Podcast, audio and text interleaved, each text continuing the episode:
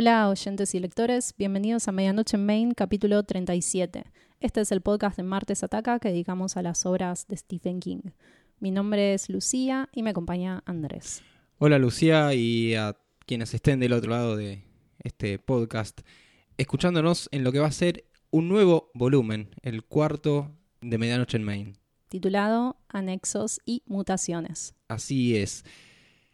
¿Querés hacer un repaso de qué fueron las temporadas y los volúmenes anteriores? Así se entiende un poco más de qué la va esta nueva. Sí, en los tres volúmenes anteriores hicimos una división entre novelas, novelas cortas, cuentos y para cada caso adaptaciones al cine o series.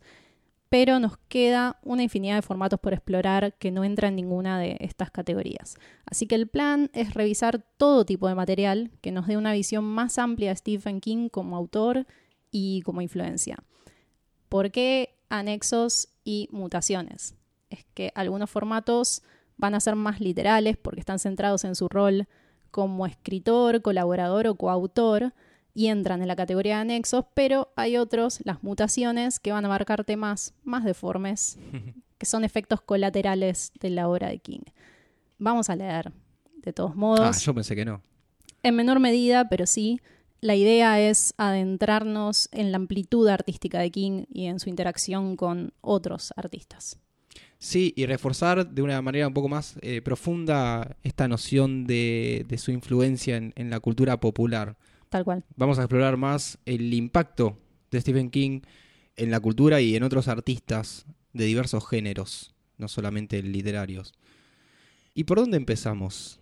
Vamos a empezar por un anexo, que son documentales sobre Stephen King.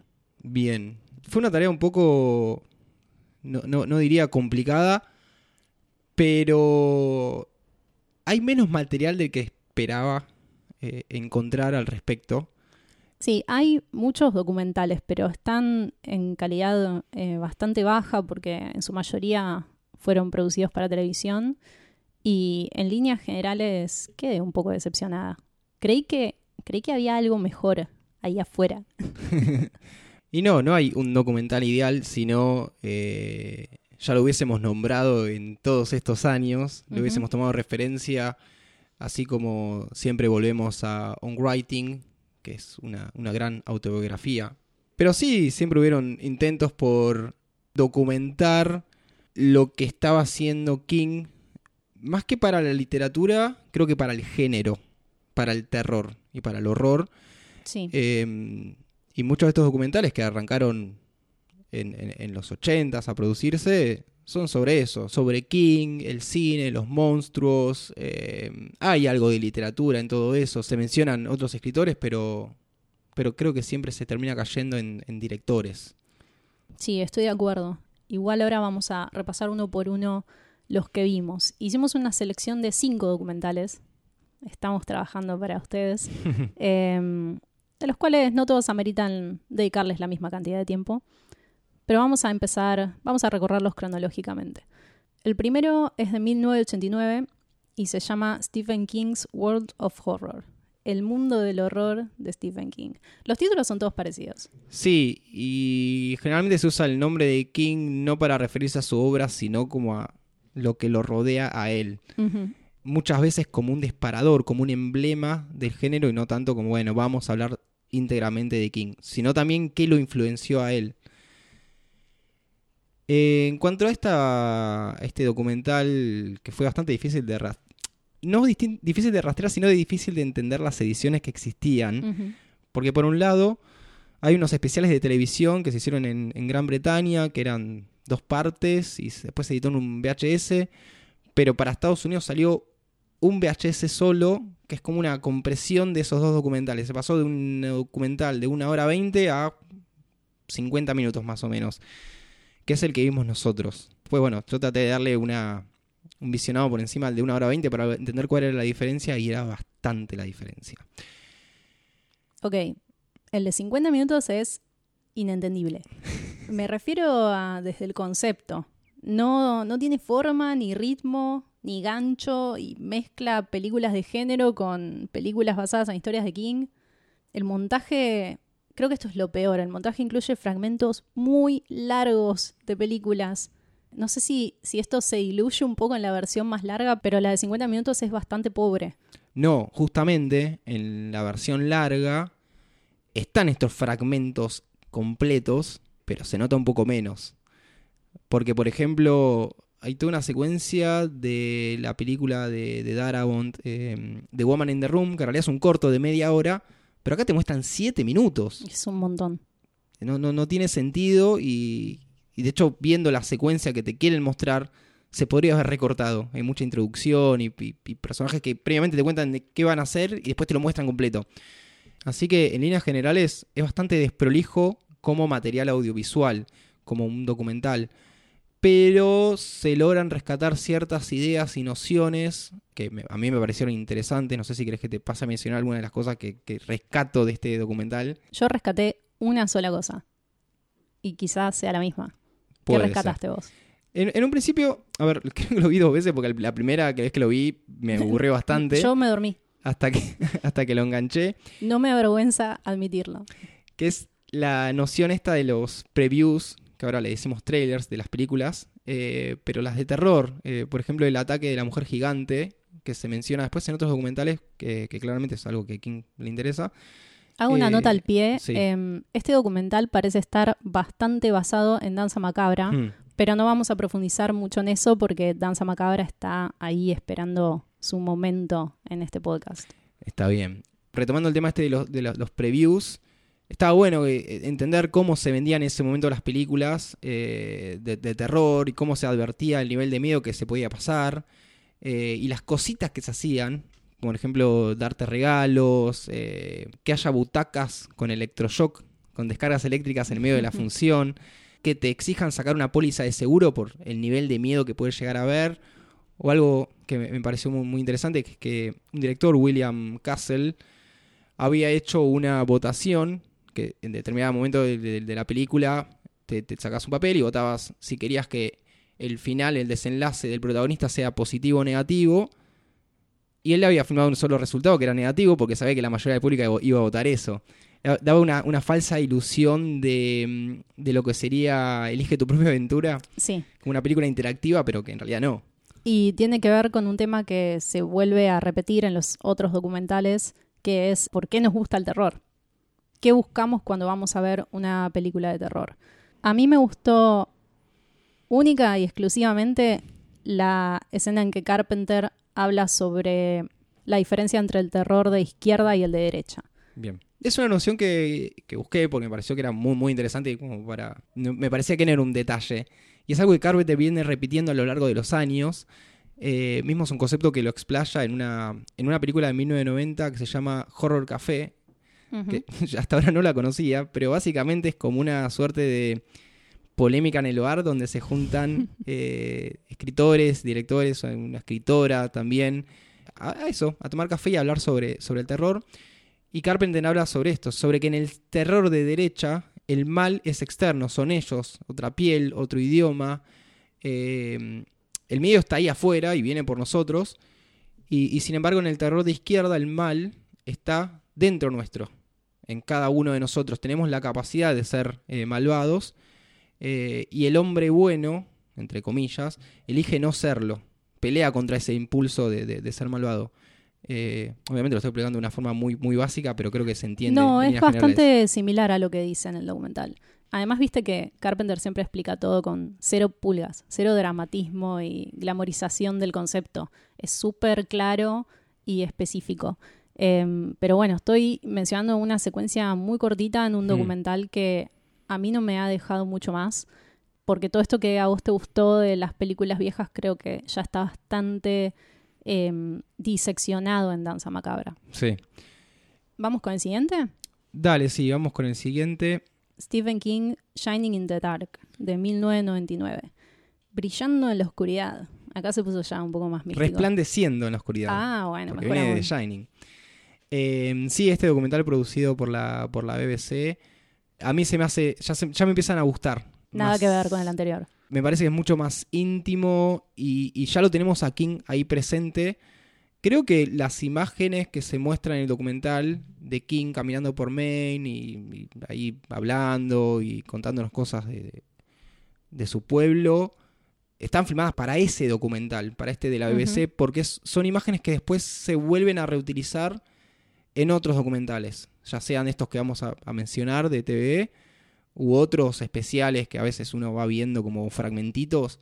Y, está bueno porque en un momento alguien fue se, se acercó a él, dijo vamos a hacer un documental más o menos bien y, y él se pudo explayar bastante.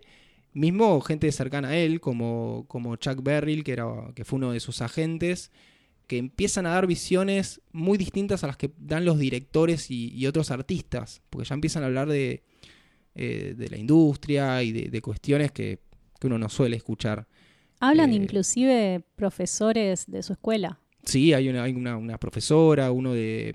un profesor de la Universidad de Maine. eh, obviamente también aparecen directores y aparece, por ejemplo, Kathy Bates dando su, su punto de vista sobre, sobre Misery. También hay making of de, de, de Green Mile o detrás de escenas de, de, de Green Mile, eh, donde hay una secuencia muy graciosa porque King va, va este, al set y justo el día de su cumpleaños, o lo invitan porque es el día de su cumpleaños y él se comporta como un niño, se prueba la silla eléctrica, todo, y, y le traen una torta que la cobertura es de Green Mile, la tapa del libro. Sí, como un cumpleañitos de un nene de 5. Si tuvieras una torta de cumpleaños con una tapa de una novela de King impresa, ¿cuál sería esa novela? Puedes escribir la torta también, si quieres entrar en profundidad. O sea, tu respuesta puede ser tan detallada como quieras. Eh, a mí una tapa que me gusta mucho y que creo que quedaría bien en una torta sería la de Night Shift. Y le pones La- rocklets la mano- en los ojitos. Claro, la mano- no, no, no, en los ojitos pongo las velas. Son las manos con los ojitos. Eh, Ah, Es- hay que es- buscar esa edición porque no todos tienen la misma. Es más satánico igual lo que estás planteando. Sí, obvio, obvio. es como eh, un gualicho. Y, y sería... No, la voy a cambiar. Ok. No, no, mejor no, porque me acabo de dar cuenta que es una película y no, no tiene libro. Así que no. Mm, No, no, no. No, No, no vale. vale. Em, la mía sería Misery y la vela sería un dedito de mazapán. Bien, ¿y el relleno? Eh, una torta red velvet, esa que es roja. Ah, está bien. Temático. Ah, también podría ser una de Carrie, toda chorreando el de rojo. Sí, sí, sí. Bueno, hay muchas opciones. Igual tenemos tantos libros eh, y se pueden hacer muchas tortas graciosas. ¿Puedo contar un poco lo que más me gustó? Sí, obvio. Hay mucho espacio dedicado a Maine y cómo King lo inmortalizó. Eh, y también repasa la vida familiar, pero muy brevemente. Le importa más eh, cómo surgen los temas y las escenas concretas en su obra. Está bueno también que aborde el tema de la celebridad a través de Misery, em, pero más aún a través de por qué King se quedó en Maine y cómo eso alimenta su trabajo. Porque es lo que le permitió anclarse a la realidad de la gente y a mantener una conexión con su comunidad y, y su tiempo. Esto está muy presente en la obra de King, es prácticamente determinante Hmm. en su obra. Eh, y se le dedica un buen espacio en este documental, que en líneas generales me parece el más equilibrado de todos los que vimos. Sí, y hay una, una particularidad de este documental que al ser filmado antes de que salga Green Mile coincide con la previa al accidente que tiene King. Esto es súper importante. Y. A ver, estamos hablando de un documental de hace 20. ¿Qué serían? ¿Cuatro años más o menos? Más de 20 años. En el que él mismo habla de que está en el final de su carrera. Sí. Y es una locura lo que plantea. Y para el Eh, último documental que vimos ya enterró a todo el mundo. Sí. y mismo habla de una posible ceguera y cosa que yo, nunca, nunca había Sí, sabido. Creo que eso está también en On Writing, si no me equivoco. El tema de no, la no ceguera. recordaba, no recordaba lo- lo- el tema de la ceguera. Pero sí esta noción de que él se sentía que estaba cerca de morir. Que era muy loco porque no era tan grande. Pero bueno, Sí. algo sentía que iba a pasar y. Puede ser. A mí ¿Qué me pasó? llamó la atención sobre este mismo tema que en varios documentales se menciona su miedo a las máquinas y a los vehículos Sí. como una cosa anecdótica, pasajera, y fue exactamente lo que casi lo mató. Hmm. Es irónico y más aterrador aún. Sí, si le das una vuelta más de tuerca, casi lo mata el alcohol. Pero no el que consumió el mismo. Uh.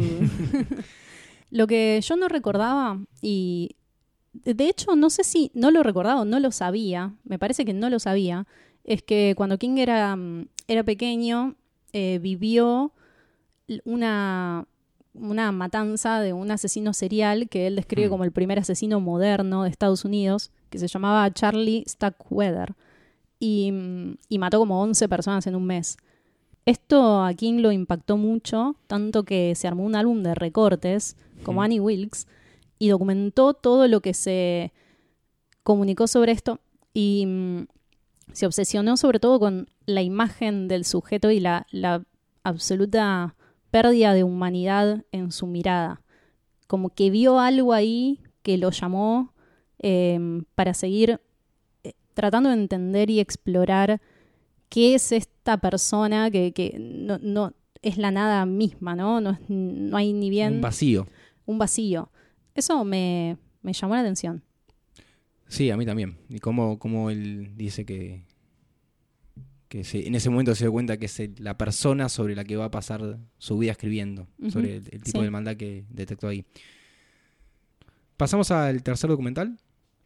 Sí, antes pongo una chinche en este que acabamos de, de reseñar porque mm, pienso que hace un buen balance entre obra e intimidad del autor. Así que es una buena puerta de entrada a los documentales de Stephen King. Sí. Sobre todo si no leyeron On Writing. Sí, además. Admitamos que si una vez que leíste On Writing, no hay mucho más que te sorprenda. O sea, King es muy metódico en la selección de lo que cuenta sobre su pasado, su trabajo, sus adicciones. Viendo cinco documentales se repetían bastante las anécdotas y la historia en general. Hmm. Así que mm, no esperen grandes revelaciones de, creo que ninguno de estos No, documentales. no, no. Pero bueno, vamos a hablar entonces de A Night at the Movies, The Horrors of Stephen King, del año 2011.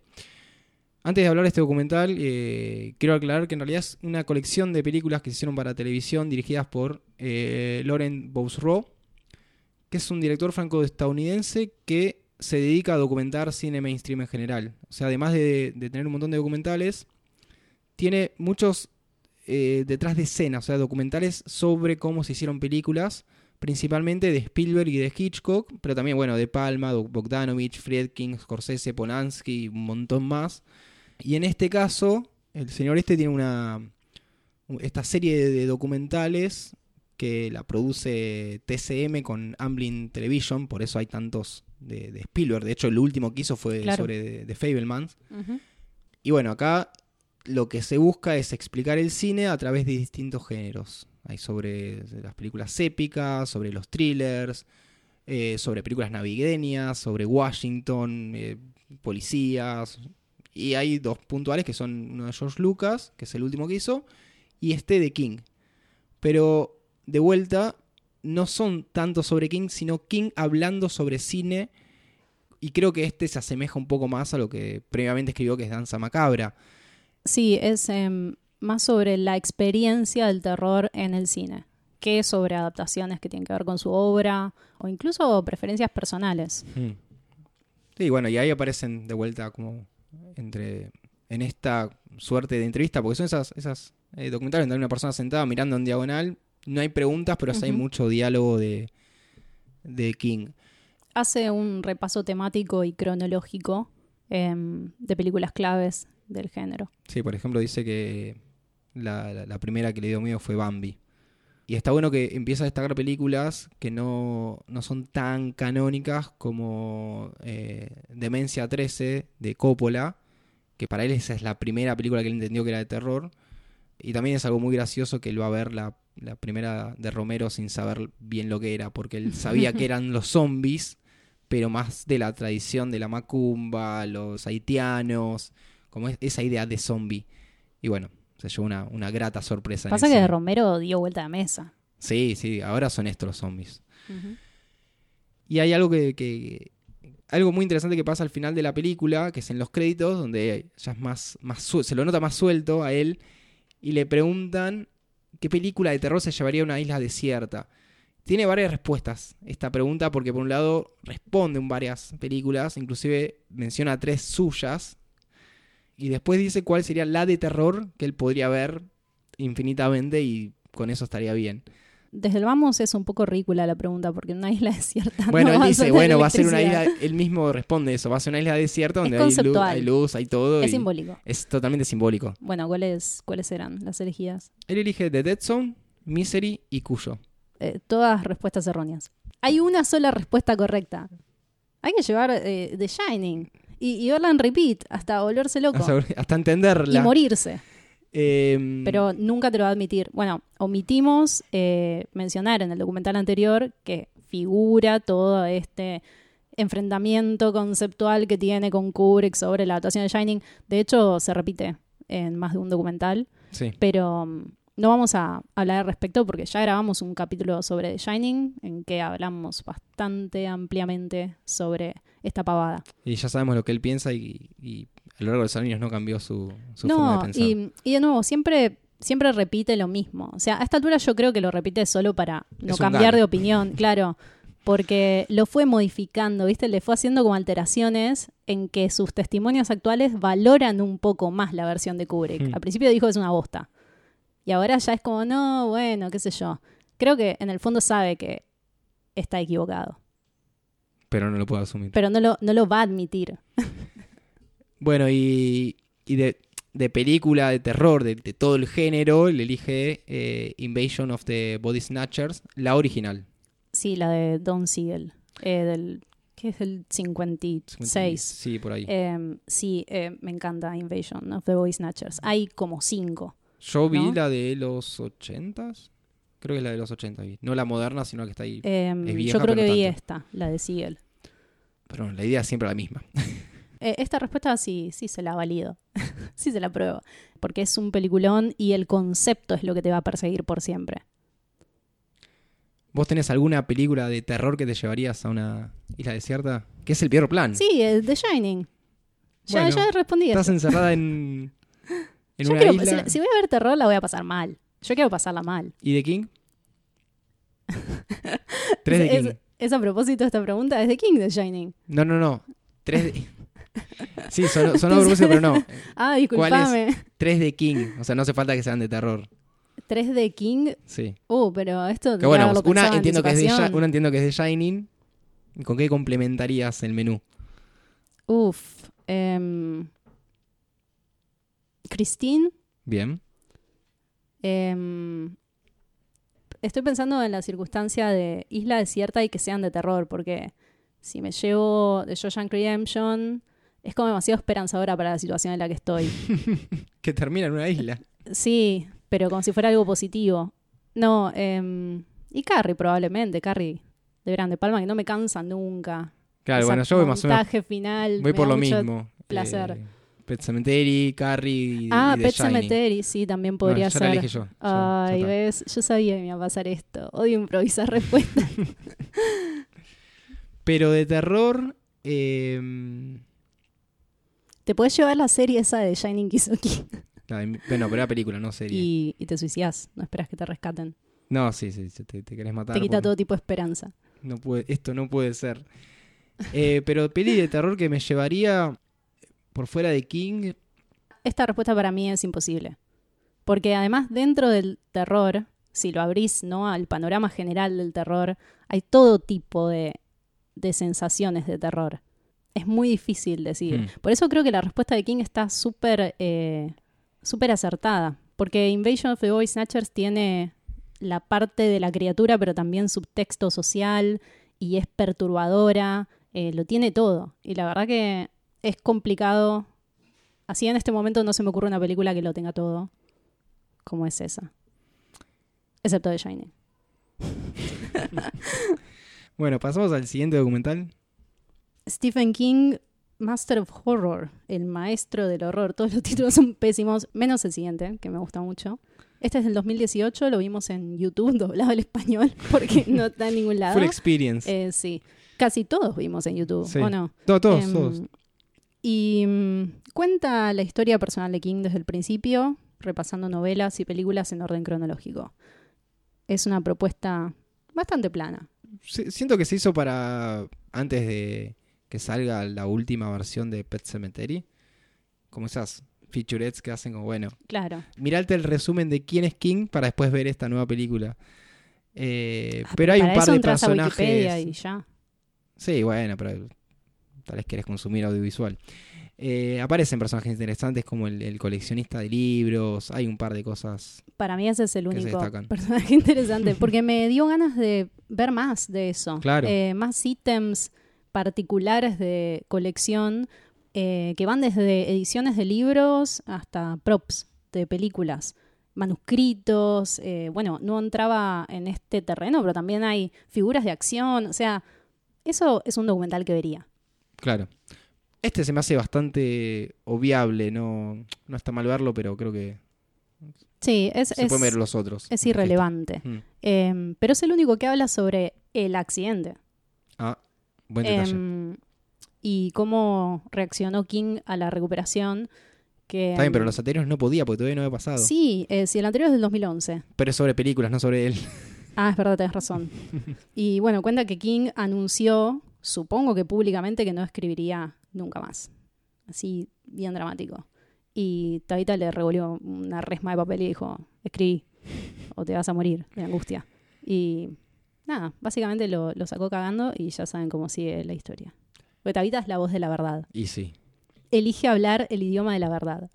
Alguien que no, no vimos hasta ahora en los documentales. No, sé si se, me- no. se nos está escapando, pero creo que no hubo. No había imágenes con declaraciones de Tabita. No hay imágenes de archivo. Claro, fotos y Y, eso sí, él, y se obviamente, menciona, obvio. la menciona siempre y siempre se menciona que él se casó. No mencionan tanto a los hijos tampoco. No, es verdad. es verdad. Em, pero bueno, para mí esto tiene que ver con lo que te decía antes sobre em, eh, la selección muy fina de cosas que King elige contar.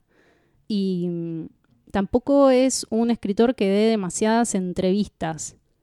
Eh, esto lo menciona en el de la BBC. Hmm. Porque bueno, le, le aterra a la gente. Le preguntan más de una vez sobre sus miedos y demás, que es la pregunta más estereotípica para hacerla King.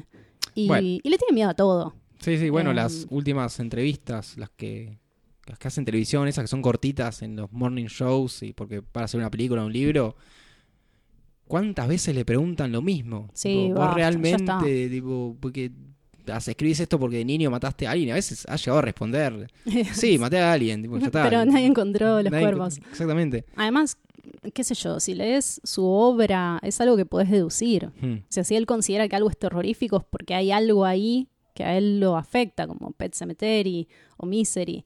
Creo que es una pregunta que no hace falta formular, literalmente. Y un detalle más sobre este documental antes de pasar al último.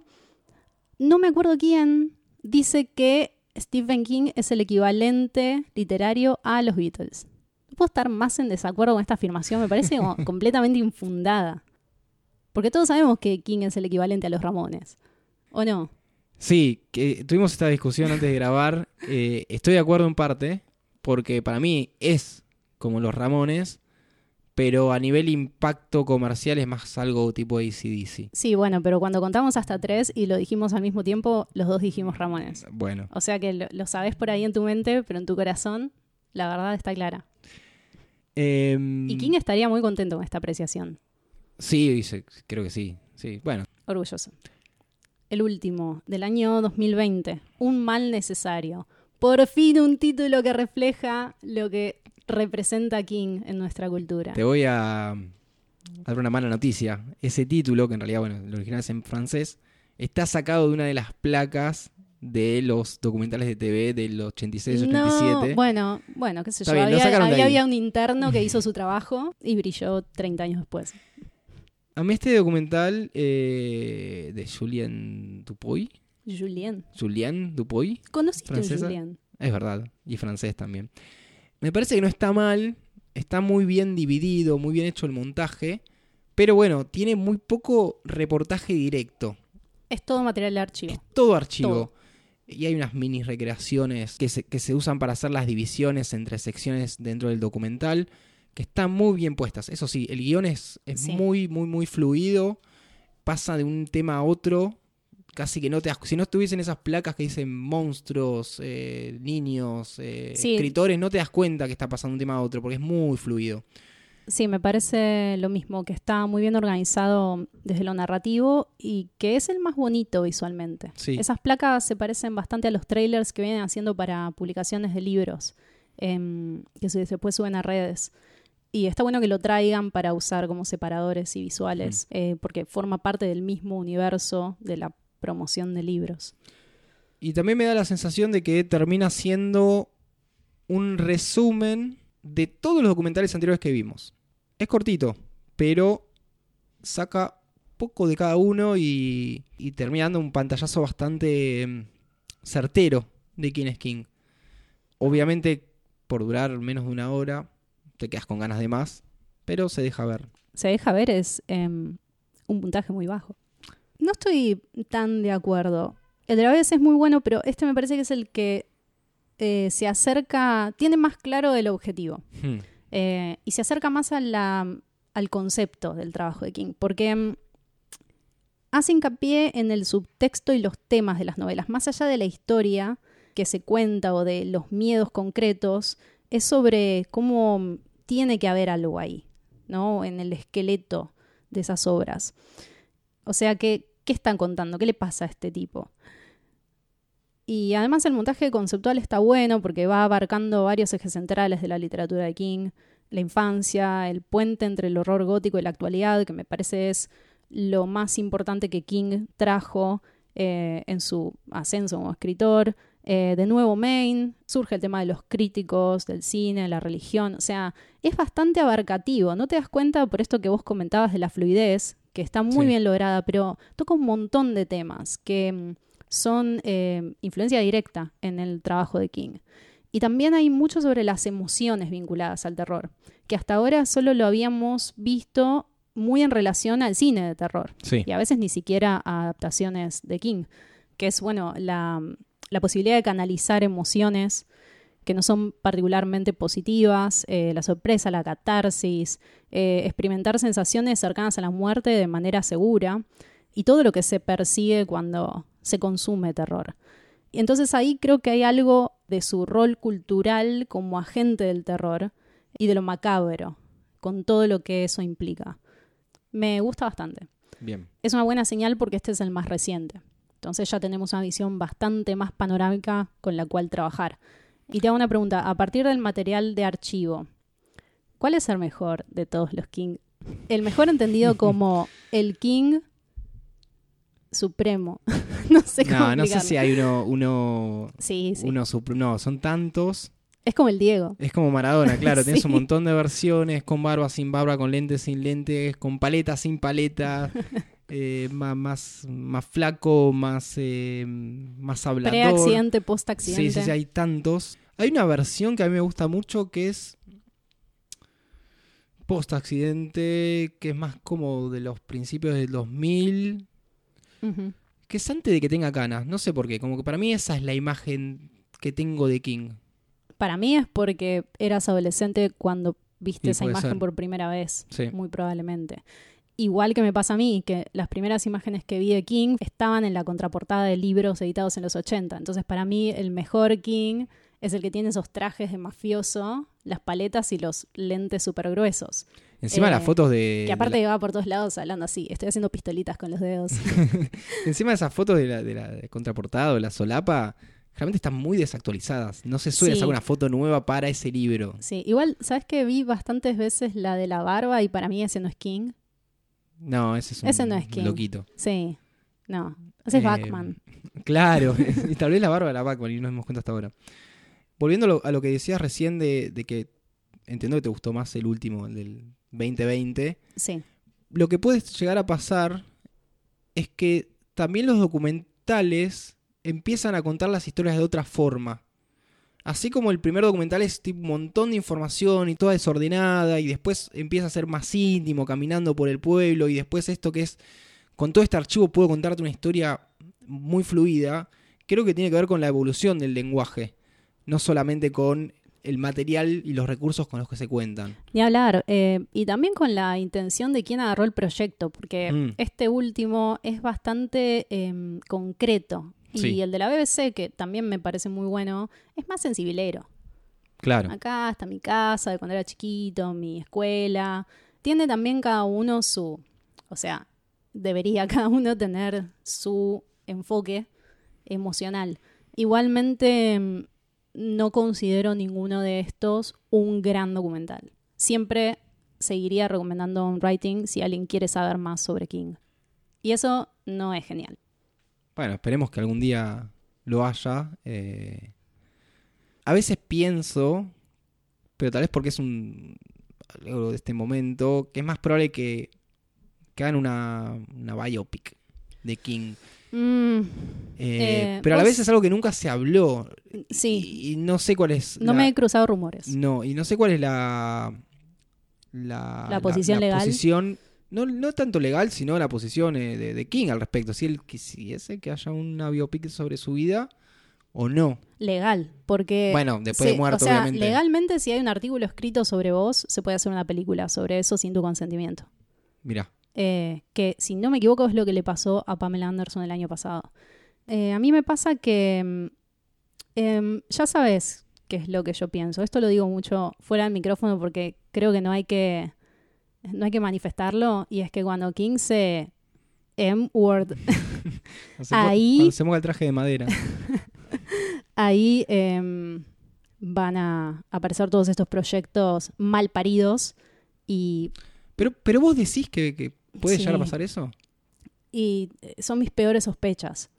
Sí creo que va a haber un tipo de, de revival Sí, eh, guiño No, no, eh, sí. sobre su obra y sobre su verdadera influencia en la cultura, sobre su relevancia, eh, que hoy me parece, incluso con todas estas adaptaciones y demás, muy disminuida. Creo que no dimensionamos a, a Stephen King. Es como cuando vi a Jack White y me di cuenta que lo di por sentado durante 20 años. Se lo da bastante por sentado aún, a pesar de que, bueno, hoy eh, nada que ver la visión que tenemos sobre King que la que teníamos en los 90. Era mucho más despreciado como autor. Ahora ya está entrando eh, en una recta final de reconocimiento. Sí.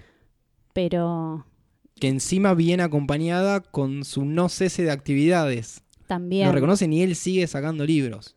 Sí, sí, sí.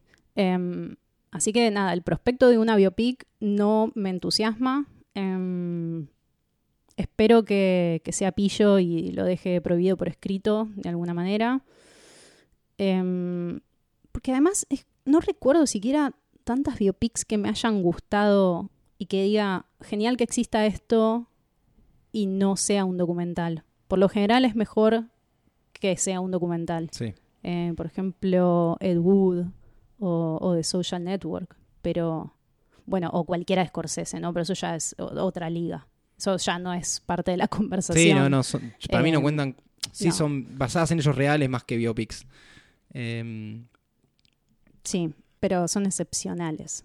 O sea, en general no son así las biopics. Nada, eh, quizás si se enfocan en un periodo concreto, con un conflicto que, que pueda superarse y, y, y signifique algo para, para los años venideros, en vistas al futuro que nosotros ya conocemos, quizás podría llegar a funcionar, hmm. pero mm, no, no lo veo. Tampoco conozco un actor que, que sea apropiado. Eh, ya me imagino un montón de prótesis en Alien y me, me da ansiedad. A ver, vos tenés dos tipos de, de representación de personaje. Lo que decías vos. ¿A eh, quién le duele un- el pecho en este alguien momento? muy parecido, alguien con mucha Sí. prótesis o alguien totalmente distinto no, que, para mí debe que ser alguien... logra representarlo. Eso sería el mejor de los casos, para mí. Pero eso no sucedería nunca en la industria del cine como es hoy. Nadie le va a dar el rol de King Alguien que no se parece. a un injunable. No, sí, prefieren darse, para mí preferirían dárselo a alguien que no se parece, pero que es un nombre para poner el afiche Pero llenarlo de prótesis. y llenarlo de prótesis. Claro. O alguien, no sé, eh, no te digo que sea la persona más famosa, pero alguien como que Hollywood tiene en vistas de Claro, que convertir está como despegando el chico este que hizo Elvis o como Rami Claro. Malek, eh, que igual tiene un montón de prótesis. No, no, Rami Malek igual para mí ya estaba en Bueno, pero no- no es Brad Pitt. Bueno, no Bueno, es, mi papá no. sabe quién es Rami Malek. el de Queen. Eh, no, no, no sé. No, no quiero una biopic. Pe- Bueno. Prefiero realmente que la pongan en un documental que capture la relevancia de King, que lo diferencie de otros escritores y que destaque la influencia que tuvo en cuántos años, 50, que tiene. que tiene. Ay, perdón. Y bueno, esto de cómo modificó esencialmente la cultura y el imaginario de terror popular, que es algo que él no haría por sí mismo, no va a escribir una autobiografía en la que diga soy el más mejor. A mí en esto de, de imaginarme un documental sobre King, caí en la idea... A ver, yo me lo pienso con King vivo el documental, por empezar. Eh, no, yo no. Bueno, Bueno, primer punto A mí me gustaría que haya algún tipo de documental en tiempo real que se va documentando eh, sin saber realmente el resultado. eh, no saben, saben dónde empieza, pero no saben dónde termina. Sobre el proceso de publicación de un libro de King. Me gusta. Toma, te tiro toda esta plata en la cara. Obviamente no lo vas a filmarlo eh, escribiendo, no puedes hacer algo como hizo Peter Jackson con Get Back, donde Claro. podés poner una cámara y ver músicos componiendo, porque escribir es Igual una- no lo, proceso... filmó, no lo filmó Peter Jackson. Bueno, editó No ese sé si había nacido. Em, Se encargó de pero sí, remasterizar, agarró rescatar los ese baúles y, y- Mismo, no Laburó. sabemos si hay una bodega como la que tenía Prince con un montón de material, pero de que no me... Es mira. que siempre las imágenes de niño y eso son siempre las mismas, entonces siento... siempre es la que tiene Que- la gorrita y la remerita con tirantes en una con tiradores en una como un campo de deportes o una escuela. Y en los documentales vi una segunda foto que yo no había visto en mi vida. Tampoco es que soy tan em, Sí, de buscar sí no, me esfuerzo demasiado viejas. pero que está como en una reposera con anteojos negros.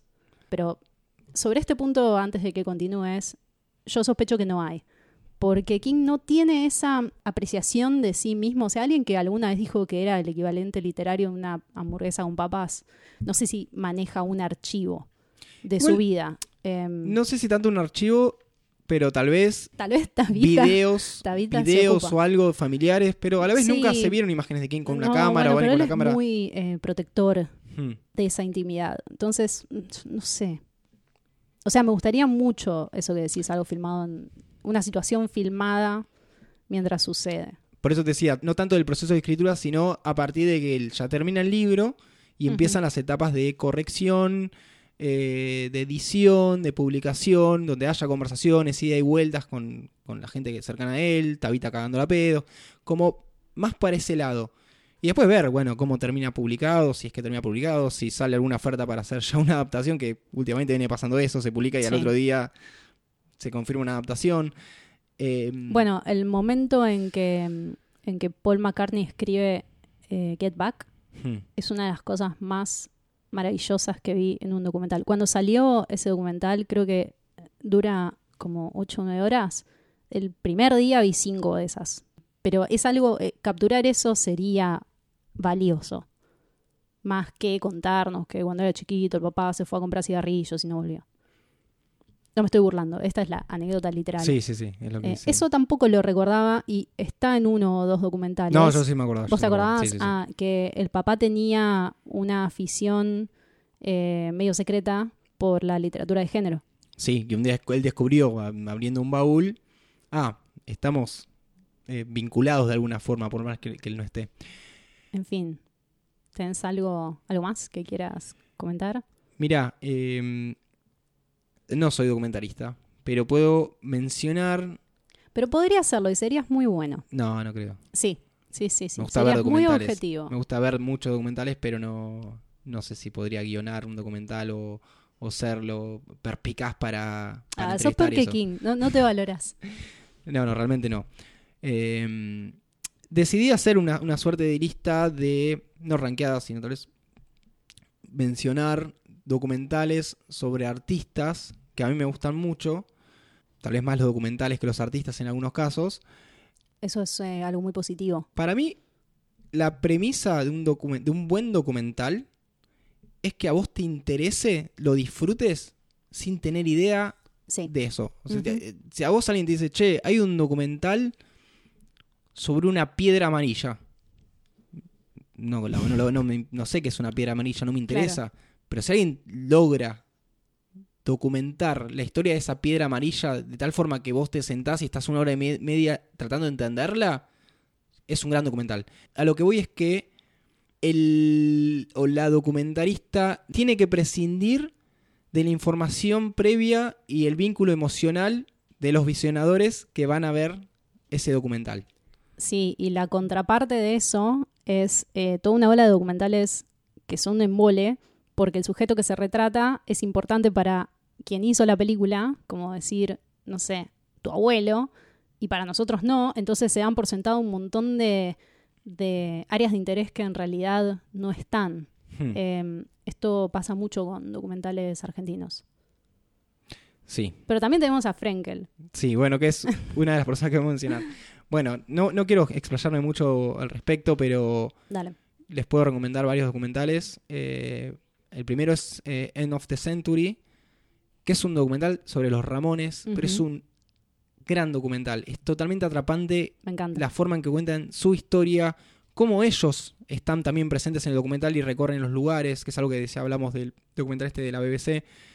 Y para mí es un documental cinematográfico, no es Sí, solamente de tele. No es un, bueno, una historia muy lineal. Habla mucho del sentimiento y del esfuerzo que ellos hicieron para llegar a donde llegaron, que tal vez no es lo que, donde ellos querían llegar. Y creo que alguien que no conoce a los Ramones podría verlo y disfrutarlo. Em, O que tal vez no valora o piensa sí, que son una eh, bandita más. Sí, me parece que un poco más por ahí. Em, Y tampoco busca, creo yo, que te guste su música. no, ese documental es, es muy... Mira, los Ramones son esto. Esto es lo que Claro, iban a hacer. esta era su misión. Sí. Sí, me encanta ese documental. Es buenísimo. ¿De qué año es? Del 2003. Bien. Siguiendo en esta línea, está The Devil and Daniel Johnston, que es el documental Sí. de Daniel Johnston, una persona, Sí, sí. una figura muy, no diría controversial, porque no es que busca ser No, controversial, sino como muy nada. compleja. Es una persona muy particular y muy difícil de abordar, por, bueno, ciertas razones que, que si conocen a Daniel Johnston ya saben cuáles son, sino bueno, les recomiendo ver este documental. Sí, este mm, lo tenés que agarrar un poco más fuerte, de espíritu. Sí, Eh, pero es excelente también. Eh, yo fui a ver a Daniel Johnston y ahí entendí, entendí todo, entendí su arte. Eh, este documental me, me gusta mucho también. O sea, hasta ahora, si hubiera tenido que listar, coincidiríamos. ¿Tienes más? sí, obvio. Hay uno que para mí es uno de los documentales que más me gustan. Es eh, Marina Abramovic, The Artist is Present. Excelente también. del 2012. Esto es, para mí es una genialidad porque Sí. tiene esta parte de, de- de- de contar su historia desde el principio. Ella es una performer, de hecho es conocida como la performer, la que eh, Sí. más eh, empujó este tipo de expresión artística, que es muy difícil, muy difícil de, que- de que llegue a las masas y que se entienda. Sí, eh, sí, es una disciplina controversial Hmm. en la apreciación popular, digamos. Bueno, Y- como muchas disciplinas del arte moderno. Sí, que bueno, muy fácil decir, son todos ladris. Pero tiene un poco de esto que te mencionaba de mi idea de cómo podría ser un documental de King, que es, te estoy contando la historia de una persona mientras se está llevando a cabo un proyecto. Sí, este para mí en el clavo. Es terrible. Está excelente. De nuevo estoy de acuerdo con tu selección. Hay otro que es un poco más simpático, que se llama Caras y Lugares, eh, de Agnes Barda. Ujú. y JR, que es- son, bueno, no sé si Agnes Barda es bastante conocida, es una directora eh, con un montón de años en, en el cine, ya no.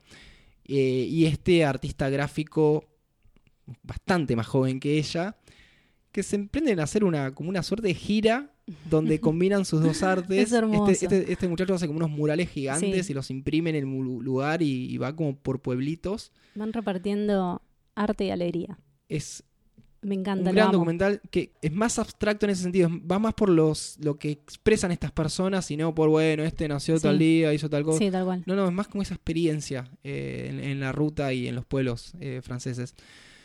Voy con un nacional con el que voy a cerrar y después te dejo el lu- el lugar a vos, que es el gran simulador de el gran documentalista argentino, que es Néstor Frenkel. Ujú. En mi opinión, un género que acá no está tan tomado en cuenta, pero de el día que eso pase y se entienda el laburo que está haciendo este chabón, Sí, es un grosso. se van a dar cuenta el tiempo que se perdió no valorándolo.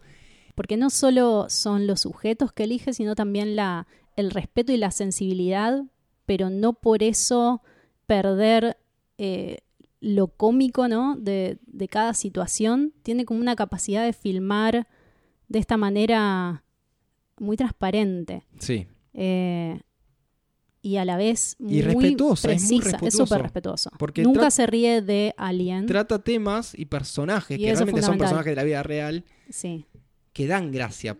Y, y- y muchos de estos documentales dan la sensación por momentos que, que van a terminar siendo una morisqueta, pero pero al no, final no. no. Para mí si tiene que empezar por uno es amateur, Sí. pero no, no entraría en esta, en esta lista de... Decís que Jorge Mario no es un artista. Ah, es verdad. es que es tantas cosas. Bueno, yo traje el gran simulador porque ah, bueno, sí, sí. es sobre eh, René Lavand. René Ujú. que para mí el, el- el ilusionismo es un tipo de arte y lo que hace este señor es impresionante y bueno, a nivel nacional es reconocido, no es que Claro. Jorge Mario, muy poca gente sabe quién es, Pocos afortunados saben quién es. eh, no lo entenderían. Y lo mismo, está, es muy interesante porque está filmado con René Lavand, lo acompañan a muchos lugares, eh, hay mucho archivo, hay mucha narración, que es algo que Frenkel trabaja muy bien con el archivo y con archivo que él busca Sí, y que encuentra, de hecho ha ido a convenciones de, de Super 8, donde mucha gente lleva sus rollos, sus películas, con tanto sea eh, videos caseros familiares, una, una tradición muy analógica del archivo, además. y muy puntual porque acá en Argentina Acá no guardamos nada. eh, llega muy tarde todo. Además. No, no, no, no, es tan- no está la facilidad que a veces tienen los estadounidenses de sacar un documental de la galera porque tuvieron cámaras toda la vida y filmaban cosas a rolete. No, y, y la conservación. y poder conservarlas, eso ni hablar. Hay otro documental que quisiera mencionar, pero te voy a dar el honor. Gracias. Eh, yo no hice lista porque cuando te mencioné cuáles eh, querría compartir eran los mismos que ya habías elegido. Eh, Y convengamos que yo soy el que te dice, mira este documental. sí, sí, Andrés es mi gurú de, de documentales. Pero no puedo dejar de mencionar eh, 20,000 Days on Earth, 20.000 días en la Tierra, de Ian Forsyth y Jane Pollard del año 2014. Es el primer documental sobre Nick Cave. Y mm, como bien decías antes, eh, sobre el tema del sujeto del documental, en este caso no importa tanto Cave artista como la cualidad transformadora del mundo que creó. Em, el montaje de Jubilee Street al final me conmueve siempre, cómo logra narrar esa confluencia entre el desborde de la juventud, el tiempo, las constantes. Y tiene también em, una cualidad muy interesante de ficción eh, para narrar lo real. Hmm. Ubica la historia entre dos mundos, eh, desde el mismísimo afiche que muestra Nick Cave frente a la máquina de escribir, eh, rodeado de imágenes y objetos que, que crean ese imaginario visual, musical, narrativo. Además, bueno, la, la reflexión final es también hermosa, eh, es realmente una, una belleza documental. Eh, hay tres o cuatro documentales de Cave, pero este para mí es el mejor. Es increíble cómo captura la esencia del artista. Y así como mencionás el póster, eh, lo atinado que es, el título, arrancar por un buen título de documental es impecable. bueno, sí, querés sí. explicar que son los 20.000 días en la Tierra. Eh, sí, es el cumpleaños, si no recuerdo mal, número 50. Básicamente es un documental sobre sus 20.000 días en el planeta Tierra. Sí, por eso Genial. mencionaba lo de la ficción, porque em, está planteado como si fuera el día de su cumpleaños. Claro. eh, y va yendo a lugares claves, o sea, está como combinado esto que vos decías sobre que vaya sucediendo algo en tiempo real, pero acá está también actuado en parte, está guionado y, y el gran hecho del final es como este final bombástico. eh, no sé, me, me parece una, una pieza magistral. Em, Sí, y los otros documentales que siguen son mucho más enfocados en el proceso creativo Sí. eh, de Sí. Cave y, y bueno, ya se, se empieza a ver más a, a Warren Ellis como una pieza clave en su, en su creación. Bueno, igual, cuidado con One More Time with Feeling. No, no, no estoy eh, bajando el precio, son... No, no, digo cuidado porque es un documental que hay que agarrar con cuidado. Em, yo no lloro viendo películas y, y cuando vi este lloré una barbaridad. Así que no. Vean primero. Vean primero, que además es. eh, Es maravilloso todo lo que sucede alrededor de este documental. Eh, es un 11 para mí. Así que gracias por darme esta excusa para hablar sobre Nick Cave. Siempre es bienvenido. Me da la sensación de que estamos usando esta temporada de excusa para hablar de cosas que nos gustan. Puede ser. Pero Así- ¿no es acaso lo que venimos haciendo Sí, desde obvio. el principio? Recomendando algún, algún libro o cuento o película aparte de los que tienen que ver con el capítulo. Es verdad, siempre estuvieron ahí lo- los anexos y las mutaciones. Para cerrar, quiero eh, mencionar un próximo documental que va a salir sobre King, que no entra completamente en este episodio porque todavía no lo pudimos ver y se estima que va a salir el año que viene. Hay gente que ya lo vio, estuvo en algunos festivales. Eh, Ah, pero ya está hecho. ya está hecho. Yo creí que era un crowdfunding. No, ahora te voy a explicar. Lo que tiene en particular este, este documental es que se hizo un crowdfunding para poder hacerle una introducción plagada de referencias de King. Un- es como un, como un corto de más o menos 10 minutos con varias imágenes que nos Como esa presentan. Es como una del promo. triciclo, ¿te acordás? Es una cosa así. Ay, perdón por no citarla bien, no, no me acuerdo cuál Si era. mal no recuerdo, eh, lo que decís es la presentación de un canal de televisión sobre un ciclo de cine de Kubrick. Ah, sí, era Eso algo creo que era, no de King, de Kubrick. Sí. Mirá. Eh, bueno, eh, poner una cosa así que esta gente quiso hacer, bueno, ya tenemos el documental hecho, pero queremos hacer esta introducción, esta suerte de homenaje con un montón de referencias sobre King. Eh, así que bueno, pidieron plata para eso, para, para poder ir a Maine a filmarlo. Me parece que era una excusa de, de los productores para poder conocer Maine también. Eh, y bueno, hacer la- la- la- la- los efectos especiales, por, producción, todo eso, que por más que sean 10 minutos, es mucha guita. Y bueno, en, en cuanto al documental, lo único que llegué a ver es- fue el trailer y me da mucha ilusión. Bien. Eh, está bien, está enfocado en los directores. Hay muchas entrevistas a todos los directores, hay como 30 ya me de los, de los que trabajaron con King.